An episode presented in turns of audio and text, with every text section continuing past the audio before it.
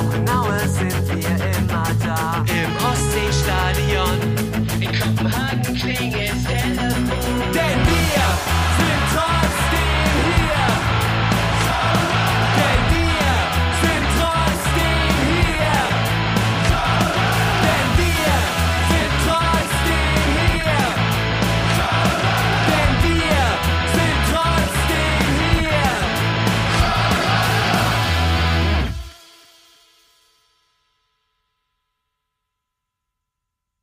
Hamburg und Hattingen rufen Müngersdorf. Hallo und herzlich willkommen zu einer höchst erfolgreichen Folge von Trotzdem hier, dem Podcast über den ersten FC Köln. Höchst erfolgreich nicht, weil wir hier irgendwelche Aufrufrekorde gebrochen hätten, sondern weil der erste FC Köln seit unserer letzten Aufnahme sechs Punkte aus zwei Spielen geholt hat. Drei Modest-Tore, drei Kingsley-Schindler-Vorlagen, äh, ein Utsch-Tor kam auch noch hinzu. Und so hat man sowohl den VfL Wolfsburg als auch den VfB Stuttgart in ihre Schranken gewiesen, den einen oder anderen Trainerstuhl vielleicht noch ein bisschen mehr angesägt, der ohnehin schon im Wackeln inbegriffen war. Und man beendet die Hinrunde der Fußball-Bundesliga 2020-21 mit 25 Punkten auf Platz 8 und hat damit acht Punkte Vorsprung auf den verhassten Relegationsplatz.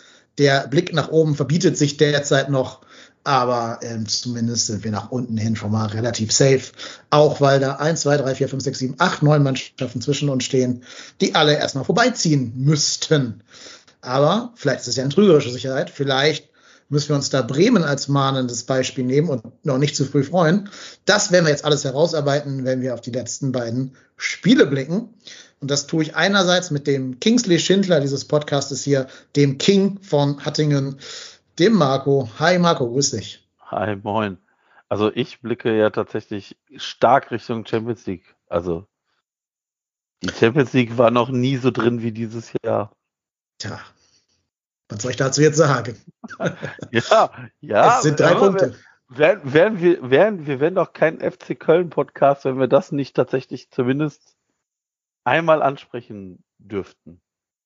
Haben wir hiermit getan. Ab jetzt gilt wieder der vollkommene Fokus, dem Abstiegskampf. Da haben wir uns ähm, ja keinen Abstiegskampf-Experten äh, eingeladen, aber jemanden, der jetzt auch vermehrt über den Abstiegskampf berichten muss. Denn die Mannschaft, äh, die er betreut, ist nur drei Punkte vom Relegationsplatz entfernt. Ich rede natürlich vom VfL Wolfsburg und dann wisst ihr schon, wer noch in der Leitung ist. Thomas Hiete vom Kicker. Moin Thomas, grüß dich. Ich grüße euch, hi. Hi, Thomas. Ja, ich glaube, man kann objektiv sagen, der FC macht gerade ein bisschen mehr Spaß als der VfL Wolfsburg, oder? Ja, das, das würde ich sagen, das, das ist auf jeden Fall der Fall, wenn man einfach nur auf die Tabelle guckt und sieht, dass der SC Köln tatsächlich fünf Punkte mehr hat als der VfL Wolfsburg. Äh, frage ich mich, was da in beiden Clubs passiert ist. Ich kann es in beiden Clubs in etwa einschätzen und äh, bin erschrocken, was ich zum Teil in Wolfsburg gesehen habe jetzt in dieser Hinrunde und erfreut, was ich größtenteils am, am Fernsehen miterleben durfte, wenn ich den ersten FC Köln gesehen habe. Wobei ich war auch gegen Bochum im, im Rhein-Energiestadion. Das war auch sehr schön. Und ich vermute mal, du warst auch gegen Wolfsburg im Wolfsburger Stadion. Da war ich, obwohl Gästefans ja eigentlich nicht zugelassen waren, war ich da und, und äh, als neutraler Beobachter aber tatsächlich auch viele Gästefans waren dann gegenüber auf der Gegentribüne vertreten. Ja, hat man gehört. Wie hast du denn den FC in dem Spiel erlebt aus nächster Nähe? Jetzt gar nicht, gar nicht berauschend irgendwie, dass ich da gesessen habe und gedacht habe, wow, was, was spielen die für einen Fußball? Aber natürlich ist dieses, dieses bis zum Ende immer weiter. Das, das hat äh, Steffen Baumgart in diese Mannschaft jetzt reingebracht. Dieser, dieser Push, der von der Bank kommt, den wir jetzt auch dann gegen Stuttgart nochmal erlebt haben, das ist schon, ist schon enorm. Ähm, und dann äh, kommen da Kingsley Schindler, die, die wir alle nicht auf, der, auf dem Schirm gehabt haben oder wahrscheinlich schon sonst wohin gewünscht hätten. Äh, Louis Schaub spielt in der Startelf und macht das gut. Also das ist schon, das ist schon ganz erstaunlich und man äh, reibt sich verwundert die Augen, mit welcher Mannschaft der FC dann da aufläuft, dass dann jetzt ein, ein Ausfall von Dejan Ljubicic kurz vor, vor Spielbeginn, der dann bekannt wurde zumindest, wegstecken kann, dass ein äh, verletzungsbedingtes Ausscheiden dann von Ötcher noch weggesteckt werden kann, dass ein Hector dann ins Zentrum geht und Janis Horn spielt und auf einmal funktioniert sowas alles. Das ist schon, äh, stimmt schon positiv, möchte ich sagen. Und Skiri fehlt ja auch schon länger jetzt. Ne? Der, Also, der, der fehlt sowieso. Da dachten wir Genau. ja anfangs, ohne Skiri gewinnt man kein Spiel, aber das, Mhm. das haben sie mittlerweile ja auch bewiesen, dass es funktionieren kann. Genau. Also der ist ja quasi in dem Spiel die komplette geplante Mittelfeldachse einmal komplett weggebrochen. Das muss doch als Mannschaft erstmal kompensieren können, glaube ich. Ja, ist schon ähm, ein guter Move gewesen, dann Hector dahin zu ziehen. Da können wir auch gleich mal ein bisschen genauer drüber sprechen, weil das ja auch gegen den VfB zu einem kleinen Schlüssel zum Matchsieg äh, geführt hat. Aber jetzt gegen Wolfsburg war ja erstmal, also es ging ja schon relativ schnell los mit dem Gegentor für den FC, das was äh, eine Matcher erzielt hat. Das war so ein Rückfall in alte Muster, fand ich so. Eigene Ecke, alles schlafen so ein bisschen bei der, bei der Rückwärtsverteidigung. Plötzlich laufen da drei Wolfsburger auf zwei Kölner zu und der, der Flankengeber kann sich aussuchen, wen er da anspielen will. Das war, äh, glaube ich, nicht so gut verteidigt oder tue ich da der Mannschaft Unrecht? Nee, das, das war gar nicht gut verteidigt. Das, das hat Steffen Baumgart ja auch relativ klar angesprochen, aber nicht äh, nur mit dem mahnenden Zeigefinger, sondern sagt auch, sowas kann passieren im Fußball. Ähm, trotzdem, normalerweise haben sie den, den, den VfL, der, der, der sehr, sehr äh, wackelig eigentlich ins Spiel reingegangen ist nach den ganzen Niederlagen, äh, im Grunde genommen zweimal wiederbelebt und trotzdem hat es nicht dazu geführt, dass der FC dann wegbricht, obwohl man, es, es gab so die Phase dann nach dem 2-1, da ich schon das Gefühl, jetzt fällt gleich das 3-1 und ist das Ding durch. Ähm, das haben sie dann gut überstanden und dann hinten raus eben auch mit den, mit den Wechseln tatsächlich nochmal das, das, das ganze Ding gezogen, weil auch dieser, dieser permanente Wille, der ist, der ist ja wirklich zu spüren, wenn man die Mannschaft da spielen sieht, auch wenn nicht alles gelingt und, und die letzten Spiele ja insgesamt auch nicht alle zwingend super, super schön waren und das am, zu Saisonbeginn fand ich zum Teil sogar noch ein bisschen besser ausgesehen hatte. Ähm, trotzdem ist da was, was Grundlegendes drin in der Mannschaft, die, die immer wieder in die Nähe der Ergebnisse bringt. Hm. Ja, Wille und Glaube, würde ich sagen. Ne? Total. Ja. Ja, vor allem Wille. Also ich meine, wir, wir kennen alle den FC, dass der FC mit so Spielen bedingungslos untergeht. Also Ja, aber also ich sag mal, am Willen ist letztes Jahr halt auch nicht gescheitert. Aber A, am Glaube, dass was passieren kann und B, an den Handlungsmustern. hm, ja. Ja. Und es ist einfach Vertrauen. Vertrauen des Trainers, Mhm. der in sich und in seine Pläne vertraut, ganz, ganz offenbar. Selbst, selbst wenn die ganze Welt ruft, der Anderson muss jetzt raus, hält er daran fest. Und das, das finde ich grundsätzlich auch gut, auch wenn ich jetzt auch mal äh, mir was anderes vorne neben, neben Anthony Modest gewünscht hätte. Trotzdem zieht er das durch und dieses Vertrauen, was er einem Kingsley Schindler dann schenkt ähm, und, und, und anderen Spielern, die schon abgeschrieben war, das zahlt sich dann einfach irgendwann aus. Dieses Vertrauen führt zu Selbstvertrauen und dann äh, hat er innerhalb weniger Tage jetzt mal eben drei, drei ganz wichtige Torvorlagen auf dem, auf dem Zettel stehen. Und äh, das zeigt, was Vertrauen und Selbstvertrauen dann in, in diesem Sport, in diesem Spiel dann ausmachen. Ja, definitiv. Und das, das glaube ich, ist das, was Baumgart denen am ehesten eingeflößt hat. Einfach eine gehörige Portion breite Brust. Und lasst die anderen mal kommen. Was wollt ihr? Wir machen das schon hier. Ja, sehr, sehr beeindruckend. Ähm, bei dem 1-0, ich sag mal so, wenn da jetzt Timo im Tor gestanden hätte, hätten wir über den Torwart geredet. Deswegen will ich hier aus Fairnessgründen auch mal ein, zwei Sätze zu Marvin Schwäbe verlieren. Der geht ja schon sehr nah am Körper rein ins Tor. Kann man da was machen oder ist der zu, aus zu kurzer Distanz geschossen? Ja, auch da würde ich jetzt, hätte ich fast das Gefühl, da könnte man sagen, das ist, das ist übertriebenes Selbstvertrauen, dass er versucht, den auch, auch irgendwie zu fangen oder wie auch immer, anstatt äh, mit, den, mit den Füßen, mit den Beinen zu halten. Wahrscheinlich hätten wir über einen unglücklich aussehenden Timo Horn geredet. Trotzdem glaube ich, aus der Distanz äh, mit der Wucht ihm da einen Vorwurf zu machen, das, das fällt schon schwer, auch wenn es, wenn man glauben könnte, das sieht ein bisschen unglücklich aus. Hm. Ja, gehe ich mit. Da gibt's auch, ähm, wenn ihr das hören wollt, liebe Hörerinnen und Hörer, den Podcast Cavani's Friseur, die Keeper-Analyse vom Sascha Filter. Die sprechen auch über genau die Szene und das ist auch genau äh, die Quintessenz von dem Podcast. Also ähm, an einem richtig guten Tag geht er mit dem Fuß dahin und macht so eine so eine Handball-Torwart-Abwehr, so ein bisschen wie Castells dann die eine Chance von Hübers äh, zunichte macht. Aber ist schon, ist schon schwer. Ähm, ja, hätte ich jetzt auch Timo, glaube ich, keinen Vorwurf gemacht, behaupte ich einfach mal. Ja, ja. Äh, also Kann man ja immer sagen, glaube, wenn er nicht da ist. Ne? Also tatsächlich, ich glaube, wenn Timo Horn den kassiert hätte, hätte ich gesagt, hm, den kann er haben. Ja, den kann er haben. Aber Ja, unser Freund Pirot sagt sogar, Timo hätte ihn gehabt, weil Timo da immer mit dem Fuß hingeht bei sowas und nicht mit der Hand. Mit dem Telemark, mit dem Telemark hätte man den gehalten. Ja, ne? Telemark verbreitert ja die Fläche Ja. unten, ganz genau. Das stimmt schon, das stimmt schon. Ja, für, ja, also im Endeffekt ist es ja gut, dass es halt nicht irgendwie spielentscheidend war, weil ja. dann hätte man tatsächlich über das Tor sicherlich ausführlicher hm. sprechen müssen. Genau. Aber dank unter anderem Anthony Modest müssen wir das nicht, denn der, ja, ich kann sagen, staubt ab zum 1 zu 1 in der 34. Auch das so eine Szene, wenn das schief geht, müssen wir über keins reden. Ne? Also wenn, wenn das Spiel 1-0 ausgeht und der keins die Chance verballert, müssen wir ja. darüber reden. So kannst du das so ein bisschen lächelnd abtun und sagen, naja, der Modest hat ja dann abgestaubt. Aber, Steht also, aber auch genau da, wo er stehen muss als Stürmer, ne? Ja, und du siehst ja, der ist ja erst in diesem Beschwermodus und zeigt dem keins an, leg doch quer, leg doch quer. Dann gibt er dem auch sofort irgendwie so einen, so einen Reflex um, so ein Schalter legt sich um im Kopf und der geht sofort dahin. Das ist halt dieses, dieses Stürmerding, dieses Stürmerblut, ne? Und da sieht man, glaube ich, auch den Unterschied, wenn du da mit, mit einem André Duda spielst letzte Saison, der hätte da gar nicht, also der hätte vielleicht auch dahin gehen können, hätte aber, glaube ich, körperlich nicht die Wucht besessen, um da Castells den Ball noch irgendwie äh, reinzudrücken. Das ist halt der, der Riesenunterschied. Hätte, eine, hätte eine Leiter gebraucht.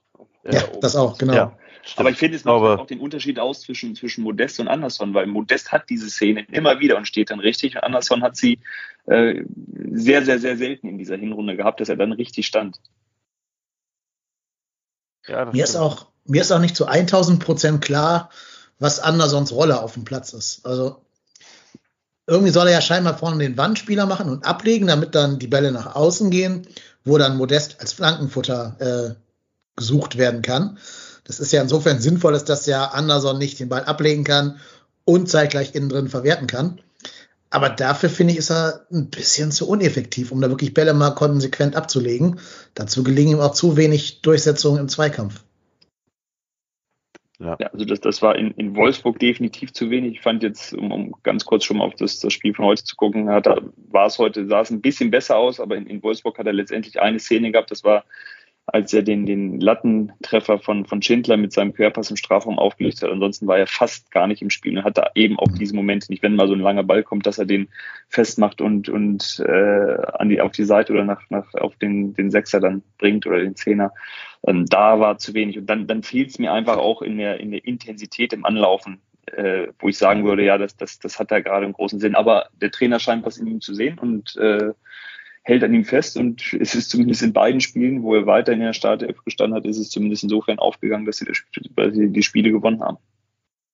Ja, was man sagen muss, was vielleicht so ein bisschen beim normalen Betrachten des Spiels äh, untergeht, der ist der Spieler bei uns, der die drittmeisten Kilometer frisst im Moment gerade. Also in Abwesenheit von Skiri und Jubicic. Die sind ja sonst die Kilometerfresser. Ne? Aber jetzt äh, in dem Spiel gegen Wolfsburg haben Hector und Benno Schmitz jeder 10,66 Kilometer gelaufen. Und da noch Platz drei intern der Mannschaft schon Sebastian Andersson, 10,39. Ähm, das nimmt man gar nicht so wahr, dass der so viel läuft und ackert. Ne? Der ist ja gefühlt immer jemand, der da vorne so ein bisschen, ein bisschen irrgeistert. Ähm, hat mich überrascht, dass der so weit oben in der Statistik auftaucht. Ja, das stimmt. Ja. Das ist. Dann wird der Passwege Kommt zulaufen. nicht so vor. Ja die, ja, man, die man so nicht, so nicht zwingend dann, die nicht, nicht zwingend direkt in, in irgendwelche Pressing-Situationen äh, äh, laufen, sondern die dann trotzdem wahrscheinlich notwendig sind. Also ja. irgendwas, äh, ich glaube nicht, dass, dass Steffen Baumgart ihn aus, aus Trotz spielen lässt, um allen zu zeigen, ich, ich ziehe mein Ding hier durch. Der hat schon seine Idee dabei. Genau, wäre noch schöner, wenn es jetzt sich auch in Tore niederschlagen würde, diese Idee von Anderson oder zumindest in Vorlagen oder Ablagen oder sowas, weil dann wäre da auch ein bisschen mehr Ruhe um diese Personalie.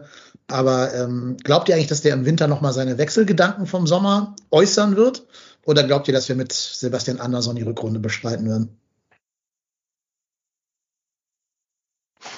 Also ich könnte mir vorstellen, dass wenn tatsächlich irgendjemand Sebastian Andersson verpflichten möchte, dass man sich beim FC zumindest das anhört.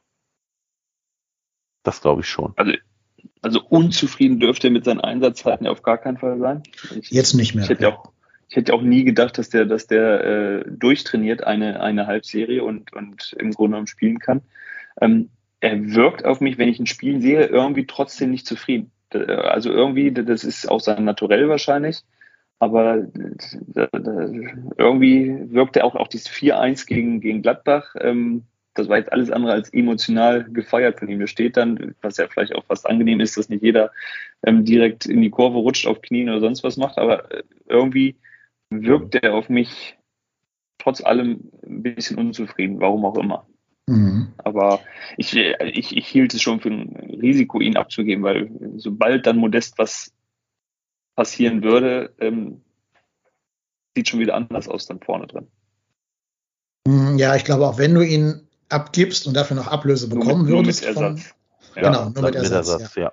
also wenn es um, sagen wir mal, jetzt einen jüngeren Spieler gibt, der ein ähnliches Profil hat, also auch 1,90 und guter Kopfballspieler, und man sagt, den kriege ich für vielleicht 500.000 und für ungefähr dieselbe Summe gebe ich anders ab, oder jetzt irgendeine Summe, fiktiv, egal, würde ich den Tausch dadurch jetzt zustimmen, gerade weil ich auch glaube, dass junge Spieler perspektivisch gesehen eh unser Weg sein müssen und nicht die älteren, die ältere Garde. Dann hast du auch eine bessere Komponente zu Modest, dass nicht zwei so Oldies vorne drin spielen, sondern ne, du hast einen Jungen, der so ein bisschen im Windschatten von Modest noch was lernen kann, wo das Tor steht und so. Aber der vielleicht auch ein anderes Profil mitbringt als Lemperle, Obutz, äh, Thielmann und wie die alle heißen, damit er da auch keine Plätze in dem, in der Hinsicht blockiert. Ja, übrigens noch Nachtrag. Jetzt in dem Spiel gegen Stuttgart ist er 6,6 Kilometer gelaufen, der Herr Anderson, in ähm, 57 Minuten. Also in fast 60 Minuten. Das ist auch okay, würde ich sagen. Ja. Doch, Stuttgart, äh, äh, wie heißt der Verein? Äh, Wolfsburg. Wolfsburg. Wolfsburg. Haben wir dann ja wieder ein Spiel zurückgeholt. Hat Thomas gerade schon angedeutet, dass wir dann ja eigentlich nach dem Ausgleich so ein bisschen gedacht hätten, okay, jetzt kommt vielleicht dann unser Momentum. Nee, man hat dann leider wieder, wie wir schon auch in dieser Saison oder generell in den vergangenen Jahren der Fall war, die Wolfsburger dazu eingeleitet oder eingeladen, ein Tor zu erzielen. Sehr simples Tor, wie ich finde, einfach einen langen Ball auf rechts die Linie runtergespielt. Ein Spieler von Wolfsburg ist einfach schneller als die ganze Kölner Abwehr und dann steht Wout Wekost eben komplett frei am langen Pfosten. Ja, und die Dinger lässt sich dann halt auch, auch der jetzige Wout Wekost nicht ent, entgehen. Ärgerlich, wenn solche Tore fallen. Ja, das stimmt. Aber wie Luke Bacchio, also wie Luke Bacchio da einmal Schmitz und auch Schaub aussehen lässt, ist schon ist schon nicht schlecht. Also mit Ich- dem Tempo, die da beide so schlecht aussehen zu lassen, das ist schon beängstigend. Ja, da hätte vor allen Dingen Sch Sch Schmidt hätte sich die gelbe Karte dann wahrscheinlich holen müssen Ja. in der Situation und ihn stoppen müssen. Einfach mal abräumen. So. Ja, also ich finde, er hat gespielt wie jemand, der schon gelb vorbelastet war in dem Moment. Ja, War stimmt. er aber nicht. Ja, so, ja, Ich ja. habe gerade extra nachgeschaut, ob er schon gelb gesehen hatte vorher. Nee, hat er nicht. Äh, ja, das Ja, stimmt. später, da, muss glaube man, ich, noch gesehen. Ne? da muss er das machen, was halt heute keins gemacht hat gegen, äh, pf, weiß ich gar nicht, irgendein Stuttgart halt. Einfach mal die, das Foul ziehen. ja, ja, hätte er machen müssen oder machen im, im Nachgang. Aber dann Ja, hätten, hätten sie vielleicht nur Retrospektive. 1-1 gespielt, man weiß es ja nicht. Ja, wer weiß, Ja. genau. Gab ja auch sogar noch ein Wolfsburger Tor, ne? Ähm, später dann. Zum Glück hat das nicht gezählt. War abseits von, ich glaube, Riedle Ja, Baku. auch sieben Meter. Ja. Also gefühlt sieben Meter. Also da braucht es ja noch nicht mal so eine kalibrierte Ja, Linie. ja. Ich weiß gar nicht, warum Also- der gejubelt hat. Der muss ja auch gesehen haben, dass er im Abseits stand. Aber Naja, weil- Vor weil- Dingen, er ich- lief ja nicht rein, er kam ja wirklich auch Genau, raus. Genau, er ist ja aus dem? Abseits Aus- rausgelaufen, aber bei der Flanke war er halt im Abseits und Ja. ja. Ja, es ist Glück für uns gewesen, sicherlich, oder? Ja, weiß ich nicht. Vielleicht ist Abseits ja auch können. Das weiß man immer so genau nicht. Oh, Auf jeden Fall steht unsere Dreierkette halt komplett aufgereiht. Das heißt, die sind zumindest sich bewusst, wo die Abseitslinie ist. ja. In dem Fall vielleicht. Das war ja auch nicht immer so in der Vergangenheit. Nein, das stimmt. Das ist auch richtig, ja. Ja. Aber ähm, ja, ich würde auch sagen, man kann behaupten, dass Steffen Baumgart dieses Spiel mitentschieden hat, weil er dann die entscheidenden Wechsel äh, vorgenommen hat. Er hat ähm, sowohl Kingsley Schindler, der sich jetzt den Namen King, glaube ich, hier redlich verdient, äh, für André Duda gebracht, hat Marc Uth für Louis Schaub gebracht und Thielmann für Keins. Ein Dreifachwechsel in der 71. Ja, und in der 73. passiert folgendes. Schindler findet die Brust von Marc Uth, Marc Uth drückt den Ball rein, Tor. Muss auch mal haben als Trainer dieses Glück, ne, dass deine Wechsel so schnell sofort aufgehen und auch Spieler, die jetzt doch eher so ein bisschen im, ich sag mal, im Hintertreffen waren, dass die plötzlich da zum Flankengott mutieren. Ähm, und dann noch, dass du den Schindler ja auch nicht als Rechtsverteidiger bringst, was wir alle gedacht hätten, dass jetzt Benno Schmitz rausgeht, ähm, sondern stattdessen geht ja, geht ja tatsächlich Florian Kainz dann raus für den. Oder, oder halt du da, wie auch immer das sortieren möchtest. Ähm, und Schindler spielt plötzlich offensiv und macht dann da diese, diese Flanke. Das ist ja schon auch, glaube ich, äh, dem Trainer zuzuschreiben mitunter dieses Tor. Ja, und der Wolfsburger Defensive. Also, Jo. also tatsächlich, Ja, und Sebastian Bornau guckt zu, als, als wäre er Mhm. noch ein Teil dieser Mannschaft. Der sehr hat noch gut. Vielen gewisse Dank Sympathien dafür. für uns, genau. Ja, kann ich. Ja, ja also tatsächlich, ähm, ich, auch beim 1-0 müssen wir tatsächlich auch über die Wolfsburger Defensive sprechen. Also was da Riedle Baku macht, weiß er, glaube ich, selber nicht, will den Ball ins Ausgehen lassen. Hector stibitzt den Ball weg und zack, ist das Ding drin. Und ich muss ganz ehrlich sagen, bei dem, ähm, bei dem 2-2, dass man Schindler da so frei stehen lässt im 16er, ist schon tatsächlich sehr bezeichnend. Und gut, der legt dann das Ding, der legt den Ball schön rüber und Marc Uth nimmt die Brust, drückt den die letzten paar Zentimeter über die Linie und damit bist du halt auch wieder mitten im Spiel und Ja. das, das ist schon, nicht- das ist auch schon okay. Also ich meine, das muss man sich auch tatsächlich so erarbeiten. Ja, ich meine, was ich jetzt als Wolfsburg-Trainer schlimm fände, die haben ja nicht nur den Uth und den, den Schindler völlig freigelassen, der Modest im Rückraum Modest war auch völlig frei. auch noch, ja. Genau. Selbst wenn der Schindler den Ball also lang bringt auf einen langen Pfosten, steht Modest da frei und sagt vielen Dank. D weiß ich nicht, was sich da die, die diversen Innenverteidiger von Wolfsburg gedacht haben. Aber da, da können wir mal den ganz Also kleinen Schlenker. Bornau, Bornau, ja, Bornau hat, glaube ich, gedacht, dass Castells rauskommt, ist dann völlig äh, passiv geblieben und, und diesen Bruchteil der Sekunde und äh, hat dann gereicht, um dass es so ausgesehen hat. Aber es, es war ja auch dann, wenn wir gleich schon zum, zum entscheidenden Tor kommen, das war ja auch die totale Passivität in der Wolfsburger Verteidigung. Und das ist dann halt, wie auch Baku beim, beim ersten Tor, symptomatisch momentan für den VfL, dass da jeder gefühlt äh, mit sich selbst zu kämpfen hat und gar nicht genau weiß, was er machen soll. Und äh, dann ist es natürlich für den Gegner gut, wenn er es so ausnutzen kann, wie es der FC an dem Abend getan hat. Ja. Also mein, mein Gefühl war, die denken alle, ach, ist ja nur der Schindler, der kann den Ball eh nicht kontrollieren. Dann lass, lass ihn mal den Ball annehmen. Und dann hat er eben doch was sehr Gutes Das hast du doch auch gedacht. Ja klar, wahrscheinlich. ich projiziere immer von mir auf andere, ist ja bekannt. Ja, ja. Ja, aber super geil. Ähm, wie gesagt, es ist auch alles gut für das Verhältnis Trainer-Mannschaft, wenn das, was sich der Trainer da ausdenkt und was er da ändert, ähm, wenn das aufgeht. Weil ich glaube, damit werden ja auch Spieler, die jetzt von ihm auf die Bank verbannt worden sind, also vor allen Dingen Uth und Schindler, äh, direkt wieder ins Boot geholt, weil die ja sehen, okay, nach drei Sekunden hier habe ich meinen, meinen Teil geleistet. Ähm, das ist, glaube ich, besser für die, als wenn die jetzt irgendwie eingewechselt werden und dann läuft gar nichts bei denen zusammen. Das ist, glaube ich, auch wichtig, dass du halt merkst, du kannst von der Bank auch mal ein Spiel entscheiden. Ja, Und Das- das, war eben beim VfL so, die haben dann Renato Steffen oder Yannick Gerd gebracht und die hatten praktisch keinerlei Einfluss irgendwie auf das Spiel. Und das ist dann schon ein Unterschied, der dann zu, in der, in der, in der Schlussphase eines Spiels dann so ein Spiel wirklich entscheiden und auch drehen kann. Ja, definitiv. Und das muss man halt auch sagen, das ist schon ein Verdienst von Baumgart, dass plötzlich jemand wie Schindler zum Edeljoker der Liga- wird, der ja wahrscheinlich, ähm, oder dem ja wahrscheinlich keine Steine in den Weg gelegt worden sind, wenn er uns im Sommer hätte verlassen wollen.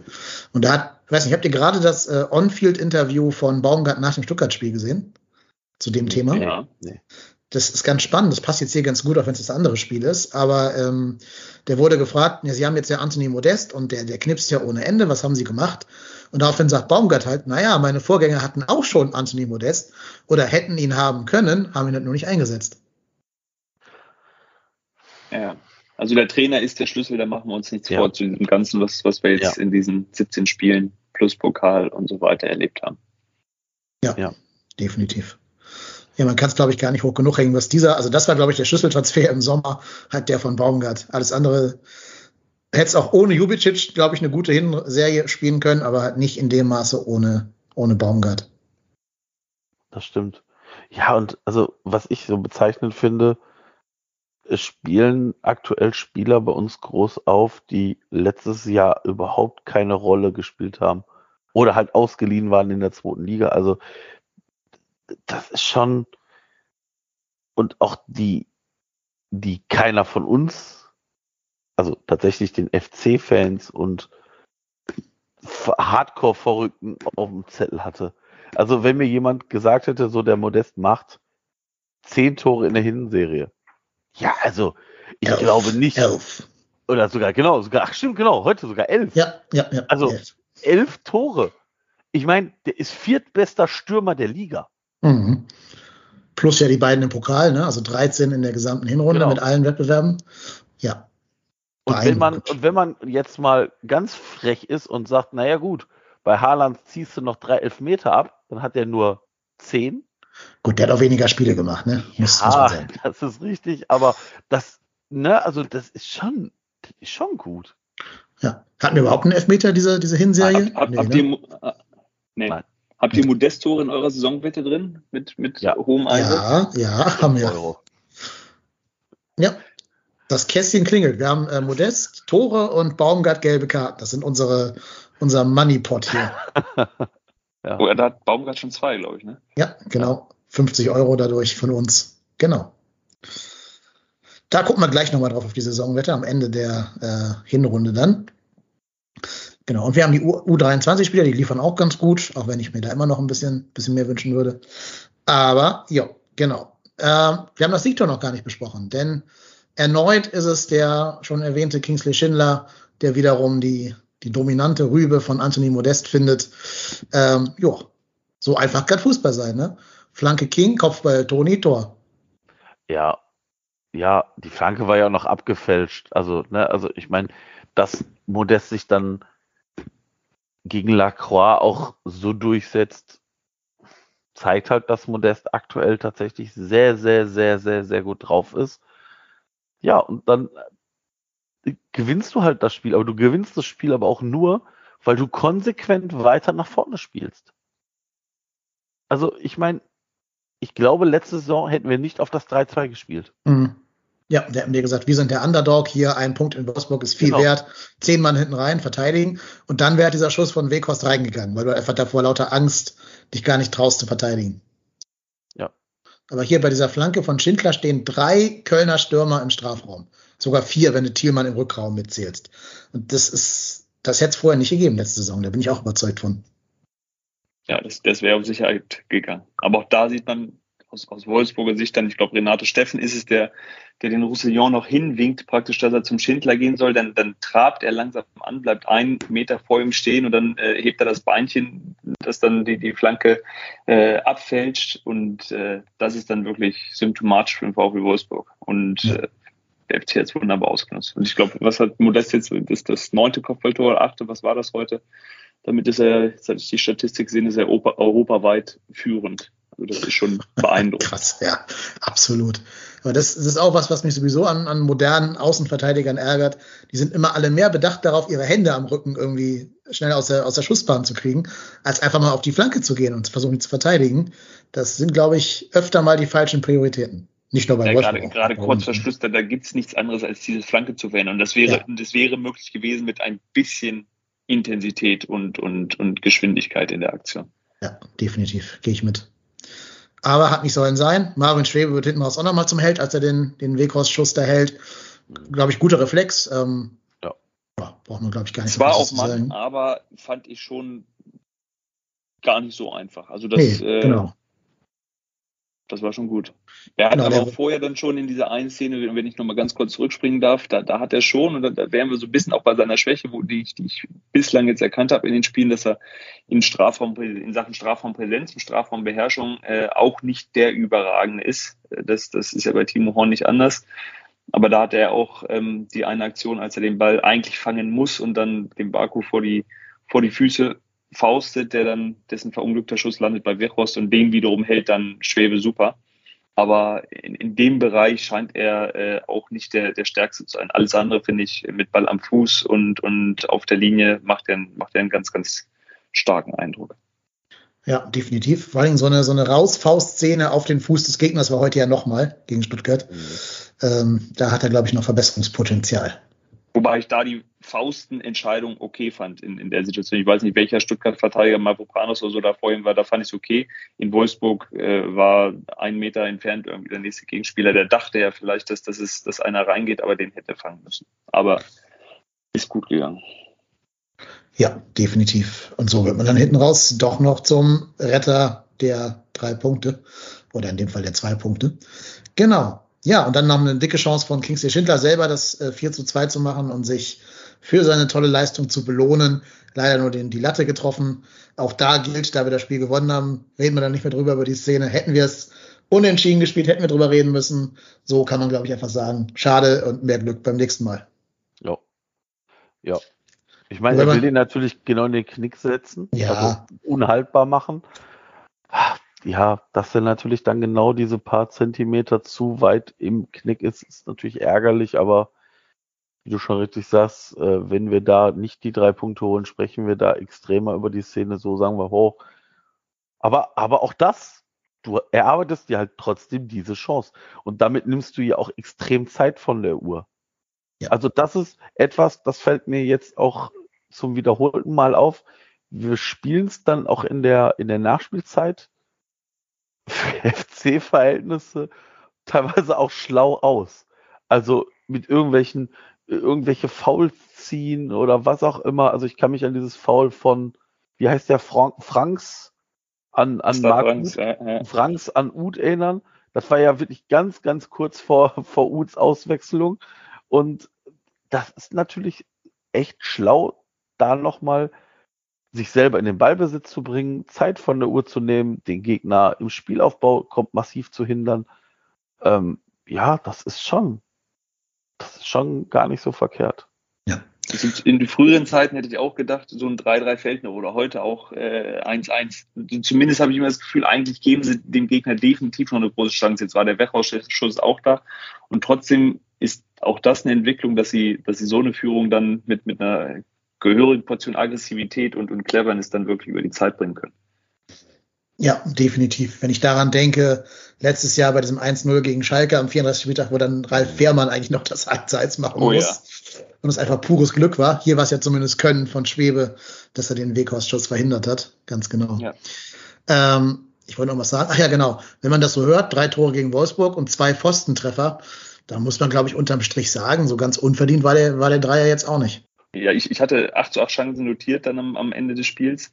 Und der FC hatte 62 Prozent Ballbesitz, hatte die besseren Wechsel und die, die spielen natürlich auch so eine Rolle in, in so einem Spiel. Deswegen war das mit Sicherheit nicht unverdient dann am Ende. Auch wenn mit dem Unentschieden hätte wahrscheinlich auch der FC leben können und trotzdem unverdient war der Sieg auf keinen Fall. Kann man, glaube ich, gut unterschreiben. Vielleicht noch einen ganz kurzen Schlenker äh, zu den beiden, naja, ich nenne sie mal Kölsch Jungs, die bei, beim VfL spielen. Wie schlagen sich Bornau und Janik Gerhardt so gerade im Moment?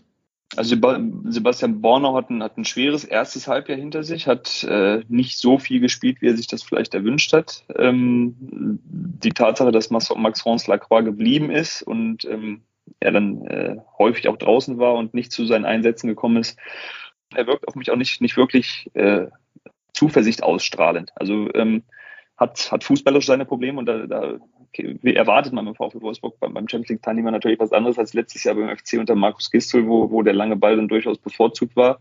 Das, das Auflösen von, von den Situationen da hinten, das Rausspielen, das, äh, die Pressinglinie überspielen, das, das ist nicht seine Stärke. Also er ist physisch okay, er ist Kopfball stark, so, so kennen wir ihn auch.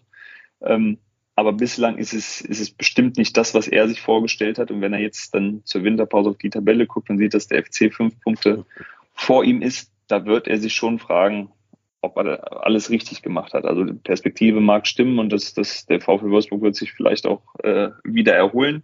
Aber aktuell ist das, glaube ich, nicht aufgegangen, was er sich erhofft hat. Und Janik Gerhardt spielt mal, mal spielt er nicht, mal spielt er weiter vorne, dann spielt er wieder auf der linken Seite. Ähm, ein unumstrittener Stammspieler ist er aber auch nicht in Wolfsburg. Vor allen Dingen glaube ich, dass Bornau gut zu Baumgarts Idee von Fußball gepasst hätte hier in Köln. Das sehr wahrscheinlich. Also Kilian ist ja vom, vom mhm. Typus her äh, durchaus ähnlich wie, wie Bornau. Jetzt auch nicht der filigranste hinten und, äh, und kommt über Physis und, und Geschwindigkeit. Ähm, der hätte, ich, also ich glaube schon, dass Steffen Baumgart ihm tatsächlich nochmal einen Push hätte geben können. Auch dann gerade bezüglich, dass der, er erwartet ja trotzdem, dass sie das dann hinten rausspielen. Und das hätte ihm mit Sicherheit dann auch durchaus geholfen. Ja, definitiv. Aber, tja, wer den Verlockungen des großen Geldes erliegt, findet nicht immer Glück. Ist auch eine schöne Moral für unsere jungen Zuhörerinnen und Zuhörer. Jetzt haben wir gerade schon gesagt, äh, Flanke King, Kopfball, Toni, Tor. Dieses Muster sollte sich heute nochmal wiederholen. Und jetzt können wir gerne mal in das Spiel gegen den VfB einsteigen. Wir nehmen irgendwie zwei Stunden nach äh, Abpfiff auf. Also die Emotionen sind noch ganz, ganz frisch von diesem Spiel. Deswegen seht uns nach, wenn wir noch nicht alle, weiß ich nicht, Statistiken, alle Interview-Aussagen und so weiter äh, um, auf, auf der Pfanne haben. Aber dafür kriegt ihr halt eben diese Folge hier brandheiß und noch fettig und dampfend. Äh, der FC trifft dreimal ins Tor der Stuttgarter und gewinnt am Ende 1-0. Das erste Ding, glaube ich, unstrittig, Hand von Florian Kainz muss nach, also nach jeder Handspielregel immer abgepfiffen werden, würde ich mal sagen. Er hat ja auch durch die Hand einfach einen klaren Vorteil, weil der Ball würde sonst ja hinter ihn springen. Also da gibt's glaube ich, wenig Diskussionspotenzial, oder? Ja. Ist leider ja.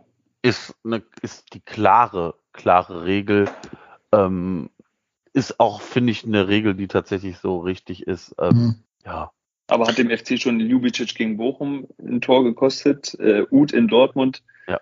Ein Tor gekostet und heute, also mindestens dreimal, fallen mhm. mir direkt so ein. Aber Wobei, ist halt so. Wobei ich aber finde, das hier ist ja auch nicht die Regel von, wenn die Hand irgendwie am Ball ist, ähm, wird immer abgepfiffen. Das war ja schon eine klare, klarer Eingriff ja, der Hand ja, ja. In, den, in, den, Ballverlauf.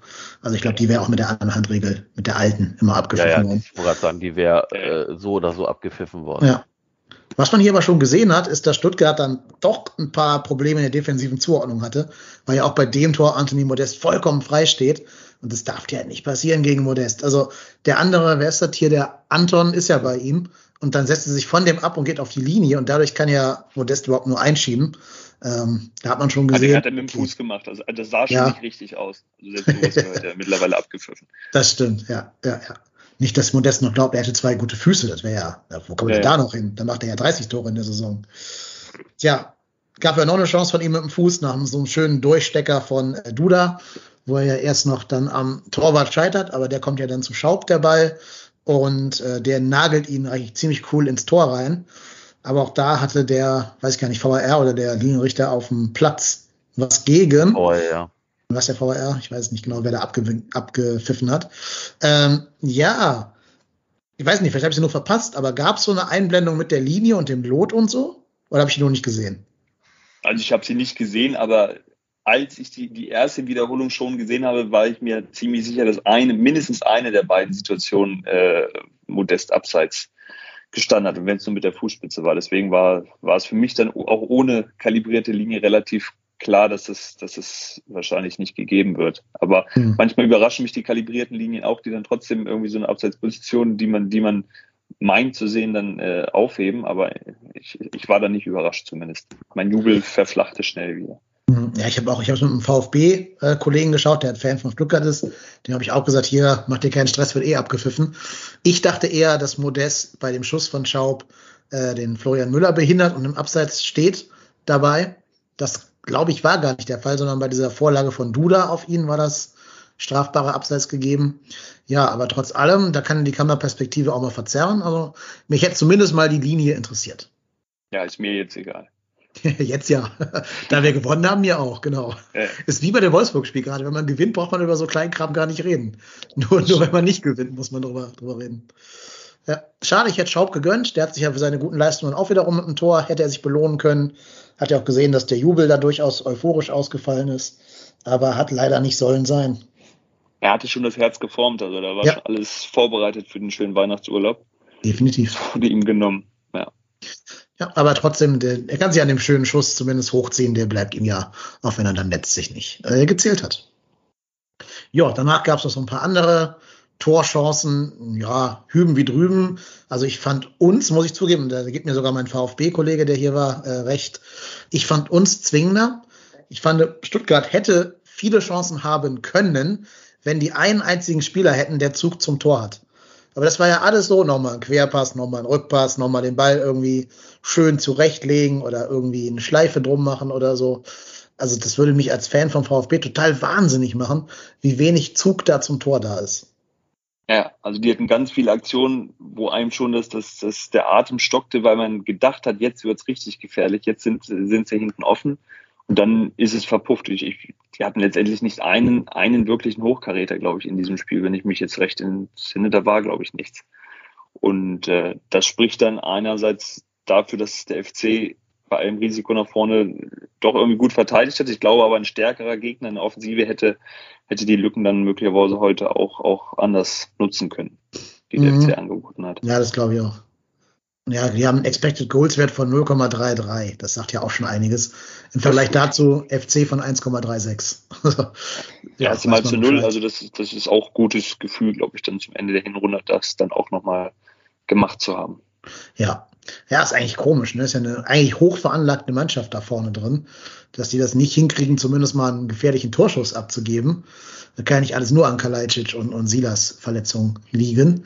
Aber soll uns natürlich recht sein in dem Spiel jetzt aber wenn auch noch so ein, so ein Sosa fehlt und wirklich ja. die, die, beiden, das, das hat bei denen ja schon was gemacht in der Saison, dass da ein bisschen was fehlt. Also das, das finde ich immer noch erklärbar. Ich habe nur gehofft, dass der Führig dann keinen reindrehte. Irgendwie, das, das, das wäre auch wieder, früher wäre es passiert, äh, mhm. bilde ich mir jetzt heute ein. Ähm, so gesehen hat das gut gepasst. Ja, so ein Fall von ausgerechnet, ne? Ja, ja. Ausgerechnet Führig. Ja, ganz genau. Ähm, nee, aber der hat schon im Pokal jetzt eher, hm, ich sag mal, unter seinen Möglichkeiten gespielt. Aber auch ganz spannend, dass wir jetzt zweimal gegen Stuttgart jeweils zu Null geblieben sind und sonst gegen keine andere Mannschaft. Äh, ja, faszinierend. Ja, es ist bezeichnend, dass wir sowieso nur zweimal zu Null gespielt haben. Ja, in der, in der Liga ja nur einmal, genau, halt jetzt heute. Ja. Und sonst nie. Tja. Zweimal, ist, zweimal Marvin Schwer beim Tor. Auf jeden ja, Fall. genau. Mhm. Und zweimal äh, Hübers, glaube ich, oder? Ja. Schon, ja. ja. Genau. Ja aber damals noch Mireille im Pokal anstelle von Rafael Chichos. Ähm, ja, ansonsten würde ich ja sagen, ein Schlüssel zum Sieg in diesem Spiel war der gleiche Move, der auch schon gegen Wolfsburg äh, mit zum Erfolg beigetragen hat. Du hast ja Jannis Kilian Horn nach links gesetzt und dafür Jonas Hector ins Mittelfeld gezogen. Das ist auch ein ähm, Move, den Steffen Baumgart im Post-Match-Interview, wie das heißt, äh, ausdrücklich gelobt hat und gesagt hat, damit hatten wir plötzlich Kontrolle über das äh, Mittelfeld. Und das war ja auch genau so eine Szene, also er ist ja beteiligt an dem, äh, an dem späten Siegtortreffer dann, der, der Jonas Hector. Und davor gab es ja auch schon so eine Riesenchance, wo Hector sich auch schon mal gut durchsetzt und den Ball dann irgendwie, ähm, ich weiß gar nicht mehr auf wen rübergelegt hatte, dann aber leider nicht, nicht treffen konnte. War, glaube ich, sogar auch modest, ich weiß es gerade nicht mehr genau. Aber dieser Move, Hector ins Mittelfeld zu ziehen, der hat jetzt zweimal mit dazu beigetragen, ein Spiel zu entscheiden. Und das ist ja wiederum dann Trainerarbeit, würde ich mal behaupten. Ja. Ja, ja. ich finde, das ist das berühmte Ingame-Coaching. Mhm. Äh, Stärken des Gegners erkennen, Problemzonen erkennen, umstellen, um, um dieses Zentrum, und da ist Stuttgart tatsächlich ganz gut durchgekommen, dann mit der Doppelsechs dicht zu machen.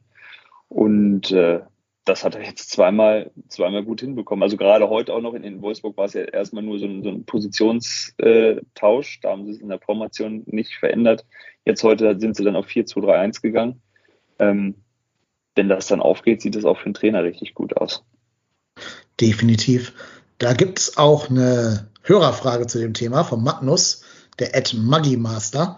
Äh, der fragt nämlich, ob das nicht auch eine Zukunftsidee wäre. Zumindest in der Zeit, wo Skiri ja durch vermutlich Afrika Cup, wenn er denn stattfindet, ähm, wieder fehlen wird oder generell noch durch Verletzungen und so nicht ganz fit ist. Hector Mittelfeld und dann halt irgendwie auf der Linksverteidigerposition entweder mit Janis Horn oder mit anderen Lösungen irgendwie was zu basteln.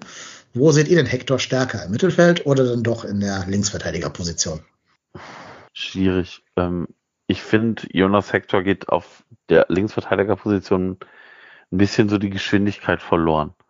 Ähm, er ist nicht mehr der schnellste. Ähm, wir haben etliche Spiele gehabt, wo er auf der Linksverteidigerposition dann überlaufen wurde.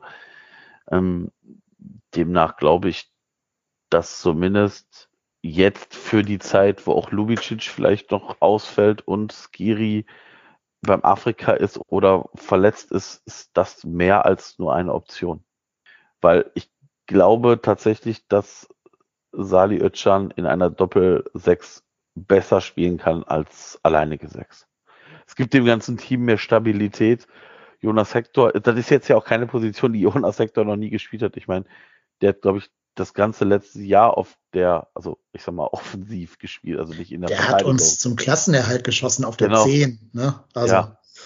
ja. Na, also zumindest im, deshalb sage ich ja, zumindest im Mittelfeld hat er gespielt. Also er hat ja nicht, er hat ja nachher nicht mehr auf der, auf der 6 gespielt, sondern tatsächlich auf der 10 die Frage ist halt immer, wie, wie zukunftsträchtig das ist.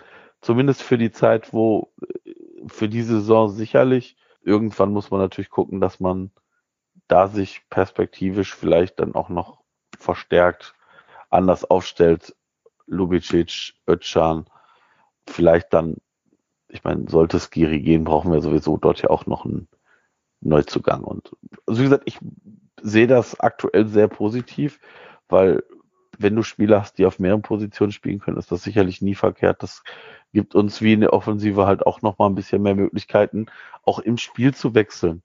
Also wenn du immer nur positionsgetreu wechseln kannst, ist das eine Sache. Aber wie der Thomas schon sagte, wenn du dann auch die, die, die Formation nochmal umstellen kannst und nochmal den Gegner auch von neue Aufgaben stellst, dann ist das sicherlich nicht verkehrt für den FC. Ich finde, also Steffen Baumgart äh, hatte jetzt das zweite Spiel in Folge, ähm, wurde auch Modest angesprochen, hat mit Hector geantwortet. Ähm, das, das zeigt, welche Rolle er beim Trainer spielt, welche Rolle er in dieser Mannschaft spielt, dass der sich klaglos äh, in diese, diese Linksverteidigerposition wieder ähm, zurückgefunden hat, obwohl er eigentlich sich, glaube ich, auf der Sechs dann auch, auch perspektivisch gesehen hat. Und ich finde, der hat dann, selbst als Linksverteidiger hat er sich ja häufig genug dann äh, im, mit dem Ball ins Zentrum äh, in, den, in der Hinrunde mit, mit äh, eingebracht und äh, der hat jetzt vier, vier Torvorlagen nach 17 Spielen. Ich glaube, da, da gibt es nicht viele Außenverteidiger, die mehr haben in der Bundesliga.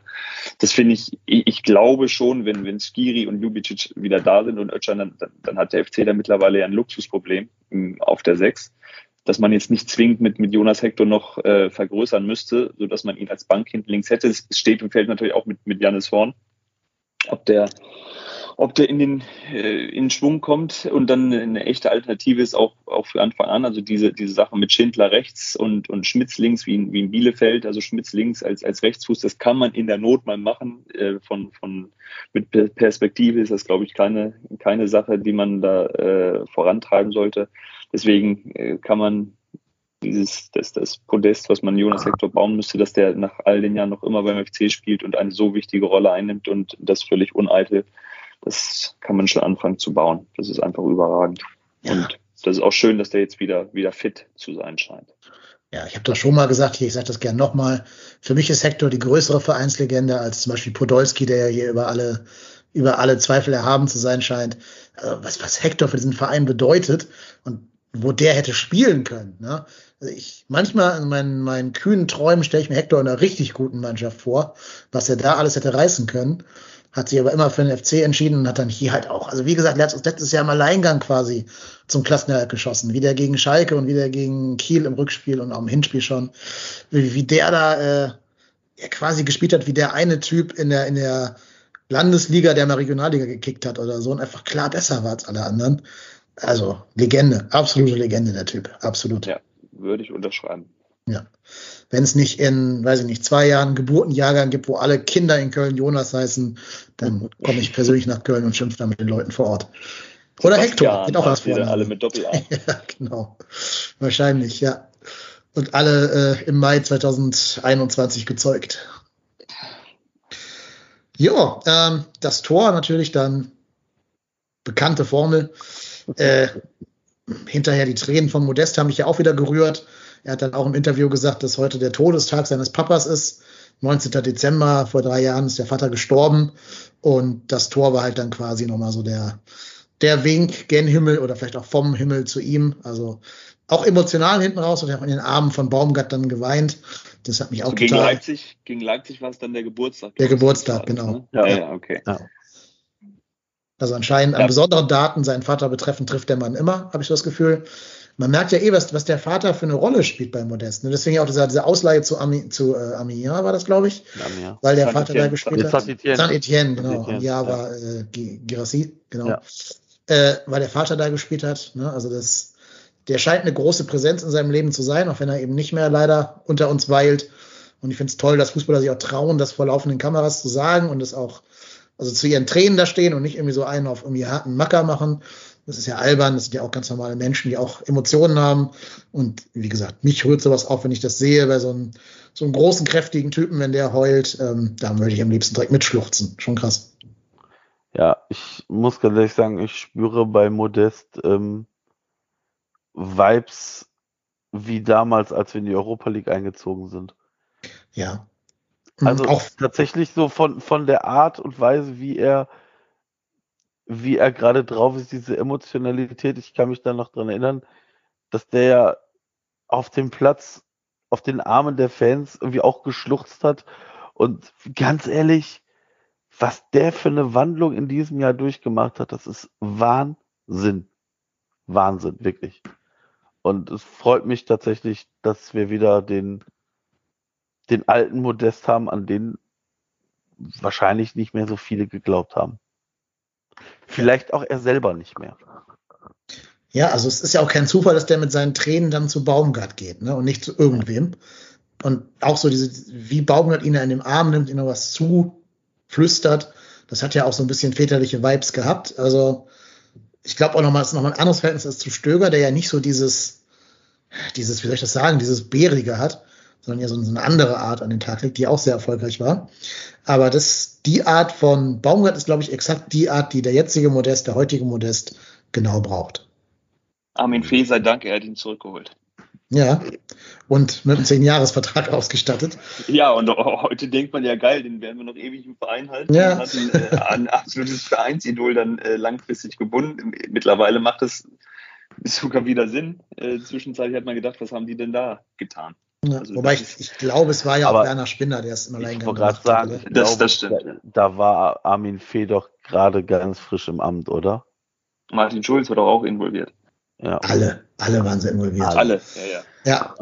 Jetzt rückblickend sowieso, wo es wieder läuft. Davor Ja. will es keiner gewesen sein.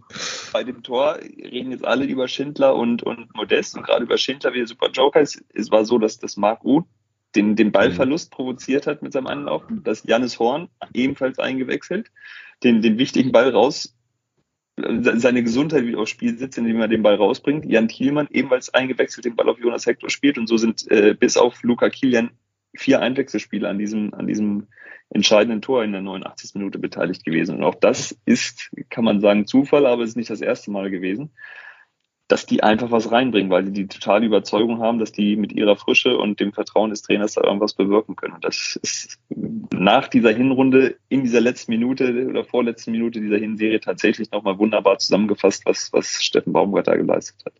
Ja, also ein Mannschaftstor halt, ne? Muss man ganz klar Ein sagen. absolutes Mannschaftstor, ja. Genau. Und auch der Mittelfeld Hector hat ja auch eine Rolle da gespielt, weil er seinen Körper gut reinstellt zwischen Ball und Gegner und damit eben erst die, die Verlagerung auf Benno Schmitz möglich macht, der dann zum King durchsticht. Also, das war so ein richtiges Mannschaftstor, wo wirklich alle Räder ineinander gegriffen haben. Ich kann mir fast vorstellen, dass das so durchaus eintrainierte Züge sind, dass man sagt, von links nach rechts den Ball irgendwie kriegen, ähm, dann irgendwie gucken, dass der rechts außen vorläuft und in der Mitte muss sich halt Modest dann absetzen. Natürlich muss man auch da die Stuttgarter fragen, ob die noch nicht gehört haben, dass Antoni Modest recht viele Tore köpft, wenn man ihn, wenn man ihn frei lässt. Also da würde mir als Pellegrino Matarazzi oder wie er heißt, äh, ganz viel aus dem Gesicht rausfallen, wenn ich sehe, wie frei der da steht in der, in der 88. Minute. Aber soll ja unser war Schaden nicht sein. wahnsinnig schwer zu verteidigen. Das muss man auch sagen. Das hat der Pellegrino Matarazzi da auch gesagt. Das ist ja ein aus dem Basketball bekannter Fadeaway-Jumper, dass das Modest so nach hinten springt. Da kannst du als Verteidiger, selbst wenn du dran bist, kannst du ja kaum spielen. Der hat es ja ähnlich, ähnlich beim, beim Tor gegen Union gemacht nach der Ecke, dass er, dass er weggeht vom Tor, ihn dann in Richtung Tor bringt. Das ist, das ist natürlich eine ausgezeichnete Qualität, die, die fast nicht zu verteidigen ist. Und für einen Verteidiger, der näher zum Tor dran ist und dann da irgendwie dabei sein muss. Also da musst du schon Glück haben, dass du dann selbst noch äh, mit dem Kopf blockst oder so. Ansonsten ist das nur wahnsinnig schwer zu verteidigen. Oder ein Sechser, der von der anderen Seite kommt und Ja. sie ihn dann Oder- von beiden Seiten attackieren. Oder halt, was du gerade schon über Renato Steffen gesagt hast, halt die Flanke verteidigen, ne? Von, von Kulibali in dem Fall. Das stimmt, da waren sie dann, und das war das Gute, und das ist ja tatsächlich die Qualität, dass sie versuchen, die, die, die Flügel frei zu spielen. Da hatten sie dann die 2 gegen 1 Situation und Schmitz kann auf Schindler spielen und der, der stand der Mutterseelen allein und konnte den flanken dann. Ja, ganz genau. Hast du aber auch schon die Frage von Nike Schnieke beantwortet. Toni steigt zwischen fünf Gegenspielern in die Luft, nur dumm zu gucken, ist der Mann überhaupt zu verteidigen. Hast du gerade ja schon gut erklärt. Wie heißt das? Fadeaway äh, Kopfball oder was? Ja, man, man springt praktisch nach hinten weg. Das ist ja, ich weiß, ich bin jetzt nicht der Basketball-Experte, aber so, so äh, Michael Jordan und so, die haben ja auch dann den, den, den Schritt nach hinten praktisch gemacht, um dann wegzukommen Mhm. zu, vom Verteidiger. Und äh, Dass du, um dann den, also dass ich du glaube, nicht in den Verteidiger reingehst, sondern dich von ihm nach hinten löst. Ja, und dann ist es natürlich ganz hohe Kunst, trotzdem Druck auf den Ball zu bekommen und den in Richtung Tor zu bringen. Und der, der war ja gar nicht, der wirkte ja gar nicht so doll fliegend, aber er war so platziert, dass der Müller nicht rangekommen ist. Also es war schon, das war schon, glaube ich, äh, ganz große Kopfballqualität in dem Augenblick. Ja. Übrigens bei Timo würden wir sagen, warum springt der nicht? Warum springt der nicht? Gibt es nichts zu halten, aber trotzdem hätten wir uns den Sprung äh, wahrscheinlich gewünscht, wenn es andersrum gewesen wäre. Apropos Timo, ähm, wir haben noch ein bisschen Zeit heute auf der Uhr, wir sind sehr schnell durchgekommen.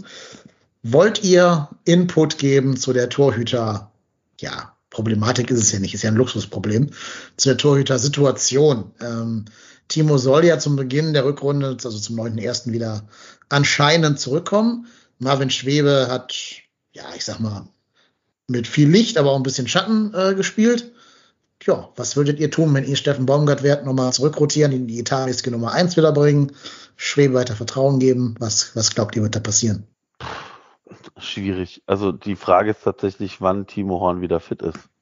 Ähm, ich glaube, wenn Marvin Schwebe das erste Spiel in der Rückrunde spielt, dann hat er vielleicht gar nicht so verkehrte Karten, das vielleicht auch in der Rückrunde noch länger zu spielen. Also für mein Empfinden ist es, ist es der Torwartwechsel auf dem, auf dem Silbertablett präsentiert. Das, das wäre ja, ein Timo Horn auf die Bank zu setzen in Köln, wäre ja durchaus zum Politikum geworden, so ein bisschen für, für jeden Trainer schwierig und, und viele haben daran festgehalten, wurden manchmal äh, bestätigt, dann häufig auch enttäuscht dann von, von Timo Horn. Ich finde, wenn man jetzt die Leistung nimmt und auch gerade die Gegentreffer von Timo Horn in der, in der Zeit vor seiner Verletzung nimmt, wo er wirklich häufig diese Situation hatte, ähm, dass er einfach nur hinterher guckt, das gar nicht erst, also es hat ja noch kein Torwart einen Ball gehalten, indem er, indem er gar nichts gemacht hat, wenn er nicht gerade angeschossen wurde. Ähm, ich finde, Marvin Schwäber hat es, hat es durchaus, also man, das war ja ein Kaltstart, der hat ja kaum gespielt, so gut gemacht, gerade, gerade was das Fußballerische betrifft, äh, was, was die Aktion betrifft, dass eigentlich nichts dafür spricht, ähm, Timo Horn jetzt wieder reinzustellen in das Tor. Ich, ich finde es bemerkenswert, wie, wie Timo Horn, ich habe das auch in Wolfsburg gesehen, dann lief auf einmal unten rum, der, ähm, der, der ist die, hat, ist die Auswärtsspiele mitgereist, also der, das, das finde ich, finde ich super.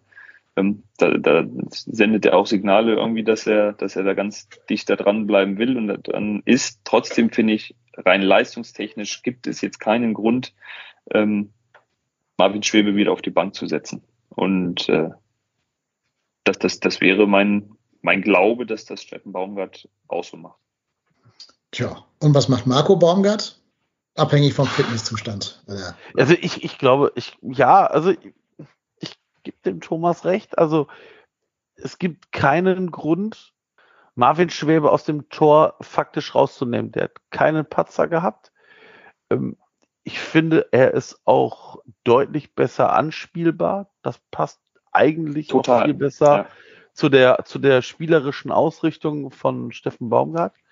Es ist jetzt nicht so, dass für mich Marvin Schwebe für die nächsten Jahre die klare Nummer eins bei uns ist. Ich finde, das ist halt aktuell ein wirklich wäre eine, glaube ich, eine verhältnismäßig knappe Entscheidung.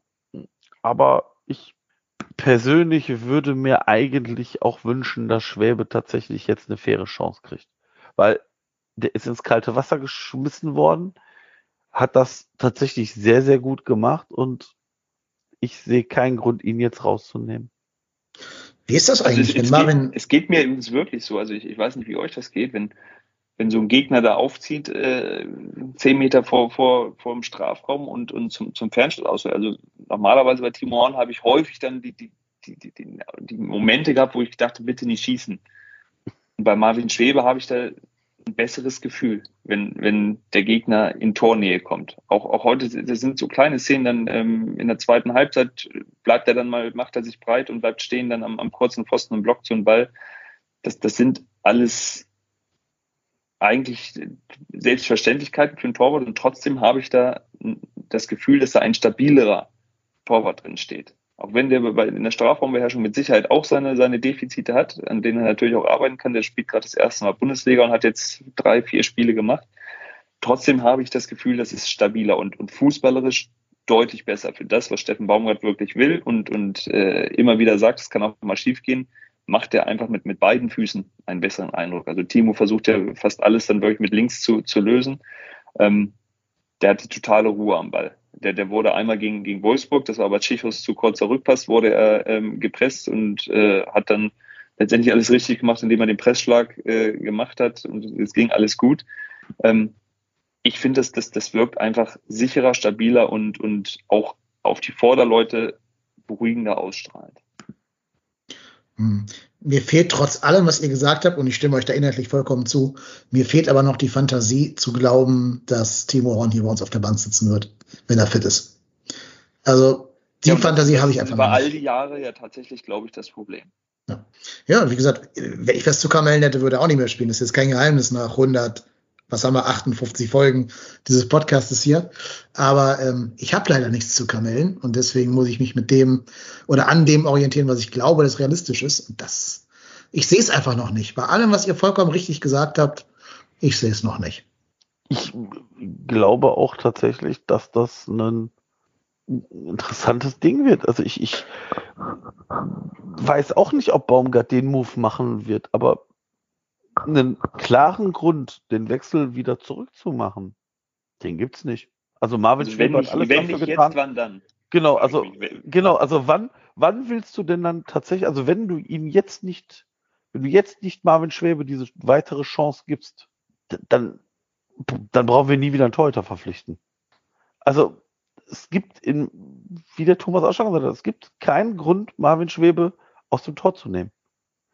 Dass ich das auch noch nicht so ganz glaube, weil Timo Horn ja tatsächlich hier einen irgendeinen Sonderstatus hat. Was würde passieren? Also ich, ich glaube im Großteil, also ich, ich, ich, habe großen Respekt vor Timo Horn und vor dem, dass, dass der da seit äh, ewigen Zeiten für den FC und, und diese, diese Identifikation nehme ich mir total ab und das, das dafür finde ich den klasse. Ähm, trotzdem glaube ich, dass er ja im, im, im Umfeld, dass, dass es ja kaum jemanden geben wird, der aufschreit, oh mein Gott, oh mein Gott, äh, den, den muss man doch wieder reinstellen, weil er das so, so gut gemacht hat. Also ich glaube, die Reaktion wäre, wäre überwiegend positiv und es wäre sportlich total erklärbar. Und, und Steffen Baumgart ist ja durchaus äh, jetzt häufig Wege gegangen, die, die jetzt, die nicht die angenehmsten sind, wenn er mal einen Marco Uth außen lässt oder hat auch schon den äh, Anthony Modest früh ausgewechselt und so weiter. Also davor scheut er, glaube ich, nicht zurück. Und ich, ich glaube, diese Entscheidung, die vielleicht hier und da sogar schon mal im, im, im Kopf war, ob man nicht mal was auf der Torhüterposition ändern könnte, wurde durch diese Verletzung jetzt möglicherweise auf dem Silbertablett serviert. Und dann finde ich, jetzt hat es Marvin Schwebe, jetzt hat man ihn ein paar Spiele gesehen mit, mit seinen Stärken und seinen, seinen äh, kleinen Schwächen, die jetzt nicht äh, spielentscheidend ähm, dann irgendwie zu Ungunsten äh, von ihm da ausgefallen sind, muss man einfach sagen, der hat es gut gemacht und der bleibt drin. Mit, mit allen Chancen für Timo Horn, sich das auch wieder zurückzukämpfen. Also ich, ich, ich sehe, und ich glaube nicht, dass es den riesigen Aufschrei gibt. Und mhm. auch Timo Horn wird sich, so wie das alle anderen in dieser Saison machen, in, in den Dienst der Mannschaft stellen müssen und müsste dann diese, diese Kröte aufschlucken. Und vielleicht täte es ihm ja auch mal gut dann irgendwie. Und ich glaube, es gibt dann schon diesen Aufschrei. Nicht von den Fans, auch nicht von, sagen wir jetzt, seriösen Medien, aber von dieser Riege Volker Struth and Friends, sage ich jetzt mal. Mhm. Ähm, dann kommt aus irgendeiner Ecke wieder Volker äh, Friedhelm Funkel äh, hervorgesprungen und sagt, na, also hier, äh, der Marvin Schäfer einen Patzer gemacht, mit Timo wäre es dir nicht passiert, so ein verdienter Mann, wie kann man den nur äh, in eine Ecke stellen? Dann wissen wir ja auch, dass die dass die Bild-Zeitung da ganz gerne Öl ins Feuer gießt an dieser Stelle. Gerade weil die auch alle Kacke finden, dass es bei uns ruhig ist. Ne? Also ja, der Boulevard findet ja scheiße, dass es nicht läuft. Das, das, das, muss man aushalten. Ja, Und das, das, das glaube ich auch gar ja. nicht. Ich, ich, glaube, selbst der, der Boulevard äh, äh, findet es eigentlich ganz, ganz, ganz gut, wenn der FC da oben gerade steht und nicht wieder alles in sich zusammenbricht. Also das muss man aushalten können. Und, das, das, und selbst wenn das dann mal ein, zwei Tage oder ein, zwei Wochen lauter ist. Ich, ich glaube, davor äh, würde ein Steffen Baumgart jetzt nicht zurückschrecken. Nee, Baumgart halte ich da auch nicht für irgendwie beeinflussbar von außen. Ich glaube nur, dass dieser Aufschrei doch kommen würde, halt lanciert von Struth und Co. Und ich weiß auch nicht, sorry Thomas, muss mir jetzt verzeihen, dass ich das anspreche, aber ich weiß ja nicht, ob da dein Kollege vom Kicker, der den FC betreut, F.L. ob der da die Füße stillhalten würde ich, ich, ich glaube, das, was heißt Füße stillhalten? Also äh, jetzt muss äh, im Grunde genommen jeder Journalist hat, hat da äh, wenig Mitsprachemöglichkeiten. Also jetzt, jetzt kann man ja auch in, in dieser Saison nicht sagen, dass, dass, Timo Horn das katastrophal gemacht hat. Also wenn ich an das Leipzig-Spiel zurückdenke, ähm, da hat er, hat er tatsächlich auch mal was gerettet. Und äh, trotzdem sind es ja immer wieder diese, diese kleinen Situation, wo man das Gefühl hat, oh, das, das, das ist nicht optimal. Ähm, mhm. Wie gesagt, ich, ich glaube, der Aus, Aufschrei, gerade weil Marvin Schwebe das gerade sehr souverän gemacht hat, äh, den wird es in der Form nicht geben. Und wenn man Berater für seinen Spieler in die Bütt geht, ich glaube aber auch nicht, dass Volker Studis daran gelegen wäre, Un Unruhe beim 1. FC Köln reinzubringen, nur weil Timo Horn dann, also der, der verdient dann nicht viel weniger Geld, dann geht es vielleicht um Punktprämie oder so, aber das, das hat letztendlich auch jeder Berater zu schlucken, was ein Trainer da entscheidet. Ich glaube, es, ich glaube tatsächlich, es steht und fällt, wie Timo Horn mit dieser Situation umgeht.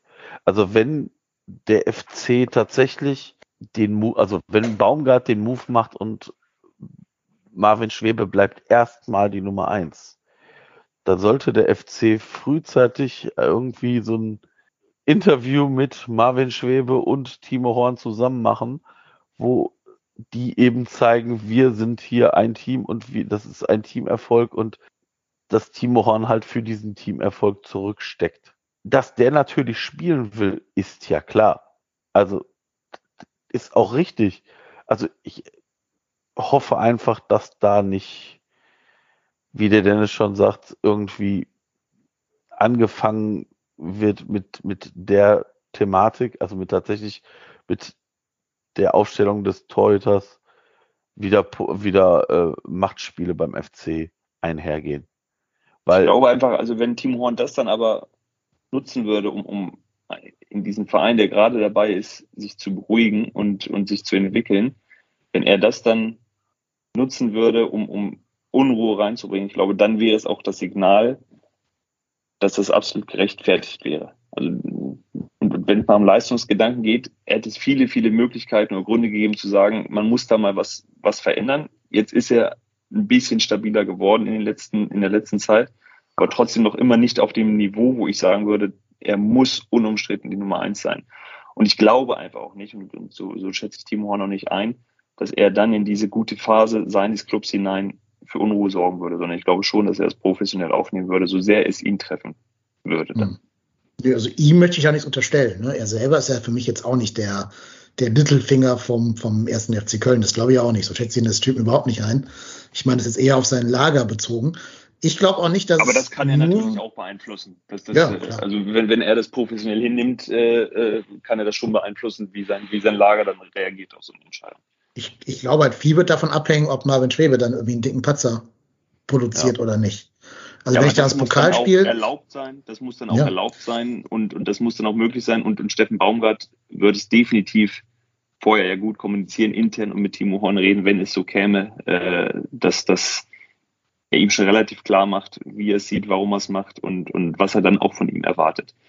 Deswegen wäre es mit Sicherheit keine Entscheidung, die er dann von, von Woche zu Woche fällen wird. Also diese Patzer sollten Marvin Schwebe dann auch gestattet sein. Aber ich bin, das wird die spannendste Entscheidung in der, in der Winterpause, das mit Sicherheit. Mhm. Und ich bin wirklich gespannt, ob das so ruhig bleibt, wie, wie ihr beiden das gerade prognostiziert. Ich sehe es noch ein bisschen anders, wenn es so käme. Können wir ja einfach mal ein bisschen beobachten und dann mal äh, da eine kleine Feldstudie zu durchführen. Ich bin sehr, sehr gespannt. Vor allen Dingen müsste dann noch eigentlich, laut der Logik, Timo im Pokal spielen, ne, wenn Schwebe jetzt die Nummer eins würde. Das könnte passieren, ja. Ja. Timo oh holt Gott, oh Gott. den Pokal. ja, das wäre natürlich die Krönung. das, das, das Ganze. Ja, müsste ja eigentlich, ne? So, wenn Baumwetter seinen Worten treu bleibt, muss es ja so kommen. Tja, ja, werden wir erleben. Ja. Sehr spannend. Also ja, gibt, gibt genug Stoff, damit die 24-7-Doku da nicht langweilig wird, wahrscheinlich. ja, bin oh ja, gespannt. Am 22. glaube ich, kommt dort die nächste Folge jetzt. Ah, ja, dann gibt's ja was zu gucken da. Sehr schön. Ja, wollt ihr noch irgendwas zu dieser Hinrunde loswerden? Zu den beiden Spielen oder sonst irgendwas? Mich würde das interessieren, äh, Thomas. Äh, wie ist denn das Interview von Anthony Modest in Wolfsburg aufgenommen worden nach dem, nach dem Spiel in Wolfsburg? Sehr schöne Frage, ja. ja also ich, ich, ich habe mit Jörg Schmatke drüber geredet. Also ich persönlich, wenn ich meine Meinung sagen darf, hätte mir gewünscht, dass sich Toni Modest sowas, sowas spart. Weil ich finde, das, das hat er nicht nötig. Und ich, ich glaube nicht, dass ihn irgendjemand gezwungen hat, in China zu unterschreiben und den ersten FC Köln zu verlassen. Also ich, ich glaube schon, der hätte ja auch sagen können, äh, ich möchte hier bleiben. Also alles andere wäre kriminell. Ähm, deswegen wäre es schön gewesen, wenn er geschwiegen hätte. Ähm, ich, ich kann den Jubel nachvollziehen, weil er gegen Jörg Schmatke eine, eine gewisse Haltung in Köln existiert. Ähm, er hat jetzt, er hat äh, auch nichts anderes dazu gesagt, außer das, was ich dann auch zitiert habe, dass ihn das letztendlich nicht beschäftigt, nicht interessiert. Und ich glaube, Jörg Schmatke hat dann aktuell tatsächlich auch andere Sorgen ähm, beim, beim VfL Wolfsburg. Ähm, ich glaube halt nicht, ich weiß nicht, wie es lief damals und, und was da lief. Aber es wird Anthony Modest niemand gezwungen haben, in China den Vertrag zu unterschreiben. Das wird schon sein eigener Wille irgendwie auch gewesen sein. Ja, da haben wir ja damals, als der Wechsel anstand, lange drüber geredet hier im Podcast auch. Es war uns ja nie so ganz klar, wer da was wollte, ob, ob Modest dem Geld erlegen ist, ob Schmatke vielleicht dem Transfererlös erlegen ist und so weiter. Ich kann mir jetzt mit diesem Interview und dem ganzen Kontext schon vorstellen, dass er natürlich nicht gezwungen wurde, das geht ja auch gar nicht vom Arbeitsrecht her, aber dass man ihm nahegelegt hat, so Toni, du musst mit dem Wechsel den Verein retten, die 30 Millionen sind für uns überlebenswichtig, kann man ja alles so ein bisschen dramatisieren quasi. Ähm, und dass ihm das so ein, also jetzt nicht, er wurde nicht gezwungen, aber vielleicht scheint es ja so, als wenn da doch ein gewisser Druck auf ihn aufgebaut wurde, so ein, so ein Peer Pressure quasi. Ich, ich weiß nicht mehr, wie genau es damals war. Hat, hat Schmatke dann auch noch Modest und Berater kritisiert ja. im Nachgang? Ja. Mhm. Ist, ja. Wird ja, ja. denn das auch eher hängen häng geblieben sein bei Modest, ähm, dass er sich da äh, falsch bewertet sah von, von, von Jörg Schmatke und dass er, dass er das dann gesagt hat. Also was auch immer da gewesen ist, ich glaube, er hätte sich sparen können. Andererseits gehört das auch irgendwie zum, zum Typen und zu, zu, diesem, zu, dieser, zu diesem Showgeschäft Bundesliga dazu, dass es mal eben auch noch solche Typen gibt, die sowas sagen. Und dann sage ich, ist der Jörg Schmatke aber auch so ein Typ, der sowas, sowas einstecken und wegstecken kann, weil er selbst auch äh, im Zweifel mal austeilen würde. Deswegen ist jetzt nie, nichts passiert. Äh, alles ist gut und, und man hatte was zu schreiben. Also ich kann mich da schon gar nicht beklagen, wenn ein Spieler mal seine Meinung kommt. das stimmt, genau. Ja, super, sehr schön. Dann haben wir ja noch mal ein paar Einblicke hier aus den, den Internas des äh, VfL Wolfsburg gewonnen. Bin mal gespannt. Ähm, sitzt Schmatke da noch stabil im Sattel oder wird er da schon so ein bisschen hinterfragt von den Hörern im Verein? hinterfragt, weil er hinterfragt sich vor allen Dingen selbst und, und räumt ja auch ein, dass er da keine guten Entscheidungen in diesem Jahr getroffen hat. Ähm, ich glaube schon, dass er, dass er sich genügend Kredit erarbeitet haben sollte. Andererseits läuft sein Vertrag in einem halben Jahr aus. Ähm, die Gespräche laufen jetzt an, sind jetzt angelaufen. Da entscheidet sich jetzt schon so ein bisschen, wie es weitergeht, ob er noch will. Ähm, ich glaube, auf VfL würde das grundsätzlich nicht scheitern, aber trotzdem ist diese diese Entwicklung jetzt gerade nicht, nicht sonderlich förderlich für solche äh, Zukunftsgespräche. Deswegen bin ich selbst gespannt, wie das, wie das ausgeht. Also es hat diese paar Schmatke-Rausrufe gegeben, das war aber wirklich äh, äh eine kleine äh, Anzahl an, an Zuschauern, in die bei 5000 Zugelassenen da das gerufen haben. Ähm, Kölner haben das dann gesungen beim, beim, beim Spiel äh, gegen den FC, haben die dann auch Schmatke rausgebrüllt. Ähm, hm auch damit geht er relativ äh, souverän um, auch wenn es natürlich keiner gerne hören möchte, wenn man da im Stadion sitzt und seinen Namen in diesem Zusammenhang dann hört. Aber ich bin gespannt, wie das, wie das ausgeht. Was ich bei Schmatke so faszinierend finde, dass der, also gefühlt, das, das kann jetzt auch falsch sein, aber dass der gefühlt auf seinen bisherigen Stationen drei Jahre total tolle Arbeit gemacht hat und eigentlich immer das Maximum rausgeholt hat. Und dann im vierten Jahr klappt irgendwie gar nichts mehr. Und auch mit allen irgendwie so, so halb verkracht irgendwie. Das ist ganz spannend.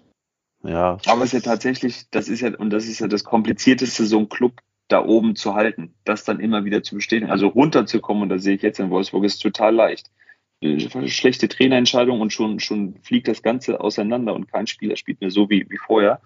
Ähm, das geht relativ schnell. Dies Hochkommen, das, das braucht ein paar Jahre. Dies Runterkommen geht innerhalb von, von drei Monaten, habe ich das Gefühl, kann man sich so ein, so ein Konstrukt zerschießen. Mhm. Ähm, das, das das erlebe ich jetzt in Wolfsburg auch. Und äh, letztendlich finde ich, überwiegen bei ihm tatsächlich die Erfolge, die er in jedem Verein hatte. Natürlich gibt es da auch Parallelen, dass es immer so ein bisschen geruckelt hat, wenn er dann gegangen ist.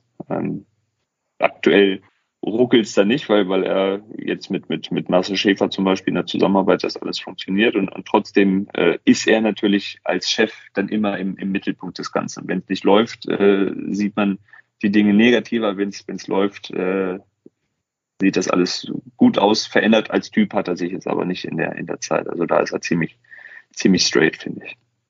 Okay, super. Ich würde sagen, dann haben wir es fast, fast für heute. Denn wir müssen noch einmal gemeinsam auf die Saisonwette gucken. Money, money, money, würde ich mal sagen. Ähm, Marco, dann brauche ich jetzt deine Unterstützung, alleine weil du ein besseres Ja. Gedächtnis hast als ich. Wir fangen mit dem Spiel gegen den VfL Wolfsburg an. Das ist der Bundesligaspieltag 16. So, und da haben wir wie viele Tore von Herrn Modest? Zwei. Zwei. Zweimal Modest sind 10 Euro. Ähm, in dem Spiel hat doch Baumgart auch die gelbe Karte gesehen, ne? oder war das schon gegen Augsburg? Das war davor gegen Augsburg. Stimmt, da haben ja Reik und Jörn noch in die Kasse von geworfen. Gikiewicz da wegge... Ja, Ja, genau. genau. Da haben ja Ja, Reik und. Jörn noch in die Kasse geworfen. Übrigens vielen Dank an dieser Stelle euch beiden, meinen Vertretern hier. Danke, danke. Also haben wir zweimal Modest mit 10 Euro. Jetzt müssen wir die U23-Spieler zählen. Äh, Ötchan und Kilian und Thielmann. Stück. Kilian und Thielmann. Das waren sie? Ja. Okay, sehr gut. Ähm, dann haben wir da 10 Euro für die beiden Modest-Tore und 1 Euro je Spiel, also drei- 13 Drei Euro. Ja, genau. 13 Euro on top für das Wolfsburg-Spiel. Und jetzt müssen wir noch Bulli 17 machen gegen den VfB. Da haben wir auch ein Modest-Tor. Und wie viele U23-Spieler? Wahrscheinlich Auch die gleichen. die ne? drei. Ja. Ötchan, Kilian Kilian, und Thielmann. Thielmann. Keinen vergessen irgendwo, ne? Nein, und zu, genau, zu null hattest du schon gesagt, ne? Ja. Äh, 9 zu 0 habe ich noch nicht, das fehlt noch. Ach, Das Gefühl kenne ich ja. nämlich gar nicht. Dann sind wir da auch bei 13 Euro für diesen Spieltag. Macht also 26 Euro on top, 32 Euro 50. Äh, 232 Euro 50. Gesamtbilanz nach der Hinrunde 232 Euro 50. Und dazu kommt ja, dass der Tom das nochmal um 50 Prozent äh, toppen möchte. Also, ja, Money, Money, Money, würde ich sagen. Läuft.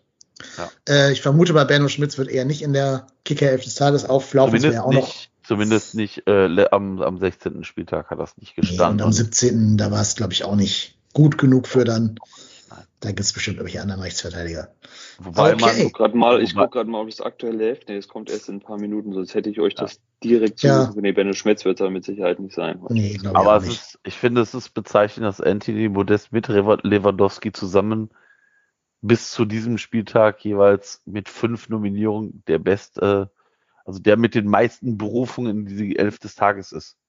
Ja, klar, aber auch deshalb natürlich, weil ja, äh, man wird ja an Toren gemessen. Ne? Ja, klar. Also wenn du ein richtig schlechtes Spiel machst, aber einfach zweimal richtig stehst, kommst ja auch da eher rein, als wenn du ein brillantes Spiel machst mit tausend Vorlagen und tausend Ballgewinnen und so, Ja, das die sie ist aber nicht richtig. direkt in, in Tor äh, erfolgen. Er, er war auch in Köln, in, in Wolfsburg nicht überragend. Also wenn ich äh, diese Chancen hat in der, in der zweiten Mhm. Halbzeit als Schaub ihn freispielt und er den mit dem Fuß dann Ja. sechs Meter neben das Tor setzt, Mhm. ähm, und trotzdem ja, habe ich ihm dann am Ende eine 2 gegeben, weil er natürlich in den entscheidenden Situationen einfach, einfach da ist.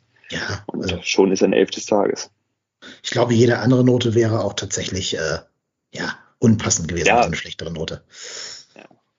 Genau. Naja, ist auch egal. Also wir freuen uns ja, weil je mehr Geld hier in die Kasse kommt, umso besser läuft es beim ersten FC Köln und umso mehr freut sich die Tafel Köln am Ende der Saison.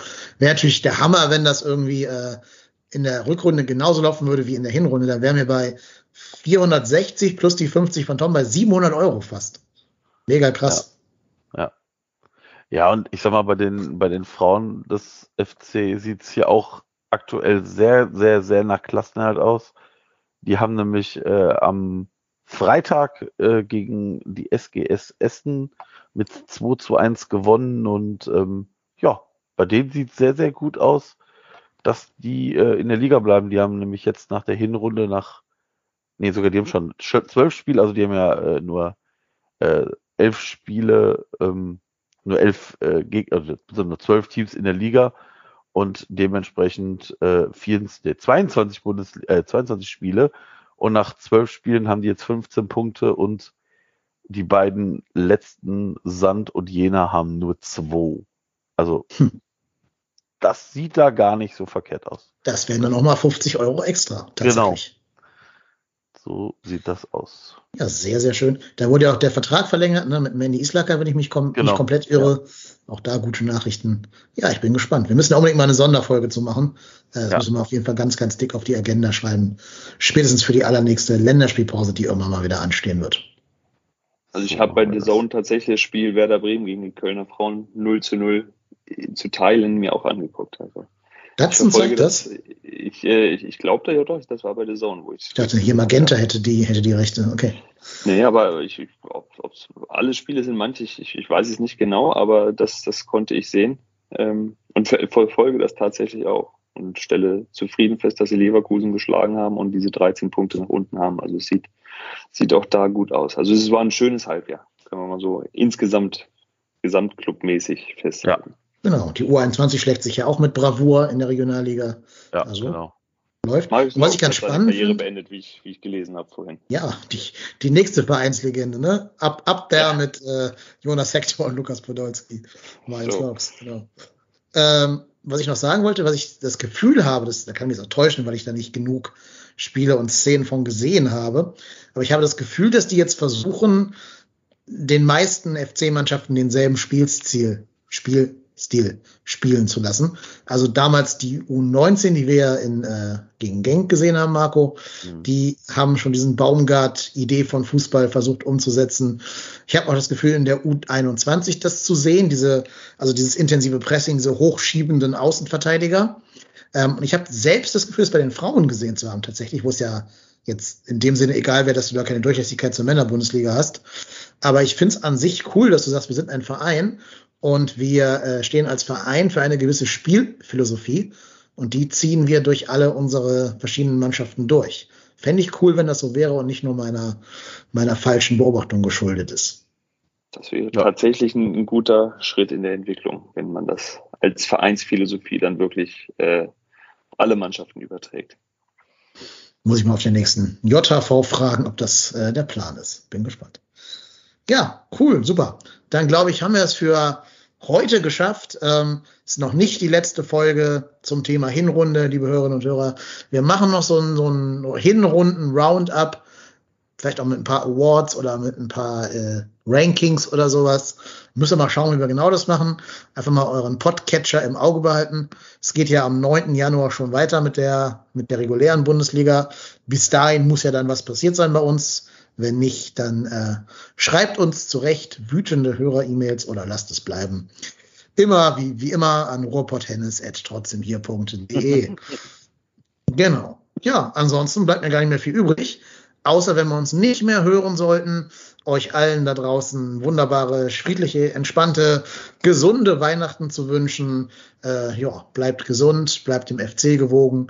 Wir hören uns alle dann spätestens im neuen Jahr wieder, vielleicht auch schon zwischen den Tagen. Das wird man sehen müssen. Ich bedanke mich vor allen Dingen im, im Namen des gesamten trotzdem hier Teams bei unserem Gast, beim Thomas. Vielen Dank, dass du wieder da warst. Thomas war wie immer eine große Bereicherung. Vielen Dank auch an euch für diese Einladung, immer wieder gerne. Und ich bedanke mich auch bei dem, äh, bei der sympathischen Stimme aus Hattingen, beim Marco. Ja, ja. Ich sag auch Danke an äh, alle die, die uns äh, immer mal mit Spenden versehen haben. Äh, da freuen wir uns immer wieder drüber. Und ja, wie gesagt, wer das machen möchte, kann das gerne tun. Geht auf unsere Internetseite www.trotzdemhier.de, geht auf den Spenden-Button und kann dann uns über Coffee oder PayPal was da lassen, wenn ihr denn mögt. Genau. Ja, und in dem Sinne, macht es Jotsch, come on FC, bis zum nächsten Mal. Tschüss. Ciao.